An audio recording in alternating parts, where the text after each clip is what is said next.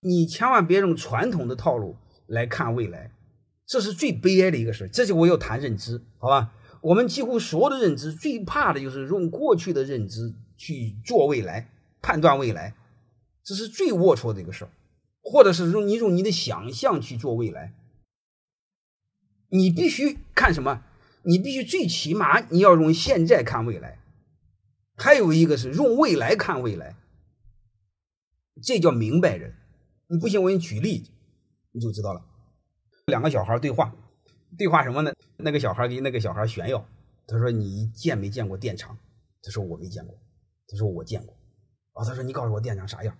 他说：“那电厂里边都是很大很大的电池，啊，好几间房子的电池。我不知道各位能听明白什么？